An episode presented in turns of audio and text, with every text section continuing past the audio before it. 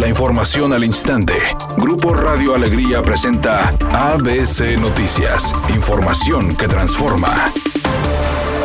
Aunque aplaudió la estrategia de seguridad coordinada anunciada por las autoridades de Nuevo León, Tamaulipas y Coahuila, la diputada federal Karina Barrón rechazó un replaqueo con fin recaudatorio por lo que pidió a los gobiernos realizarlo de manera gratuita para los ciudadanos. Además, explicó que actualmente las familias de esta entidad se encuentran recuperando de los estragos ocasionados por la pandemia de COVID-19, como la pérdida de empleo, daños en su economía y la salud, por lo que un nuevo impuesto sería un duro golpe para la economía familiar. Aplaudo la, la reunión que tuvieron los gobernadores con los gobernadores este, vecinos de Tamaulipas, de Coahuila. En el tema de la seguridad, sabemos que para una reactivación económica es necesario, sobre todo, el tema de la seguridad. Yo no estoy de acuerdo en ningún impuesto que ahorita le pegue directamente al ciudadano, ¿sí? Yo invito o hago ese llamado a que no sea un fin recaudatorio, a que realmente si ese replaqueo se llega a dar, pues que se haga el máximo esfuerzo por parte de los gobiernos para que no tenga costo a los bolsillos del ciudadano. Los gobernadores del noreste del país propusieron la creación de una nueva estrategia de seguridad en los estados de Nuevo León, Coahuila y Tamaulipas, que incluirá vigilancia en las carreteras hacia la frontera de México y la emisión de una placa homologada.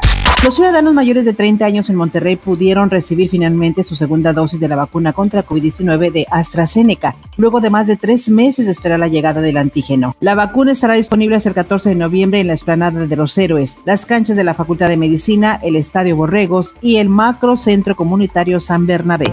Editorial ABC con Eduardo Garza. Aumentó la circulación de billetes falsos en Nuevo León. Los más falsificados son los de 500 y los de 200 pesos. Tenga cuidado, se han detectado estos casos en la zona norte de Monterrey, en negocios de San Bernabé, Unidad Modelo y La Alianza. Pero los casos se van generalizando, así lo advierten las autoridades.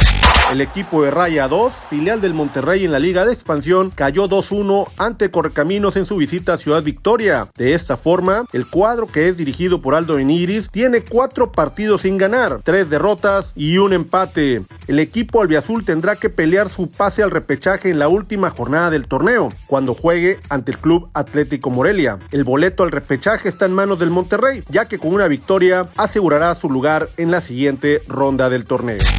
Policías municipales de Cuautitlán Izcalli actuaron de acuerdo a los protocolos durante la persecución del actor Octavio Caña, así lo aseguró la comisaría y el gobierno municipal. A través de un nuevo comunicado, las autoridades respondieron ante la serie de cuestionamientos de los usuarios de redes sociales sobre el actuar de los uniformados. Señalaron que dos de los policías que participaron en la movilización declararon como testigos, así como la mujer señalada en publicaciones de robarle una esclava de oro al joven. La patrulla y armas fueron sometidas a peritajes. En pocas palabras, según las autoridades, no hay nada que perseguir. Es una tarde con escasa nubosidad. Se espera una temperatura mínima que oscilará en los 20 grados. Para mañana viernes se pronostica un día con escasa nubosidad. Una temperatura máxima de 26 grados, una mínima de 18. La actual en el centro de Monterrey, 28 grados. ABC Noticias. Información que transforma.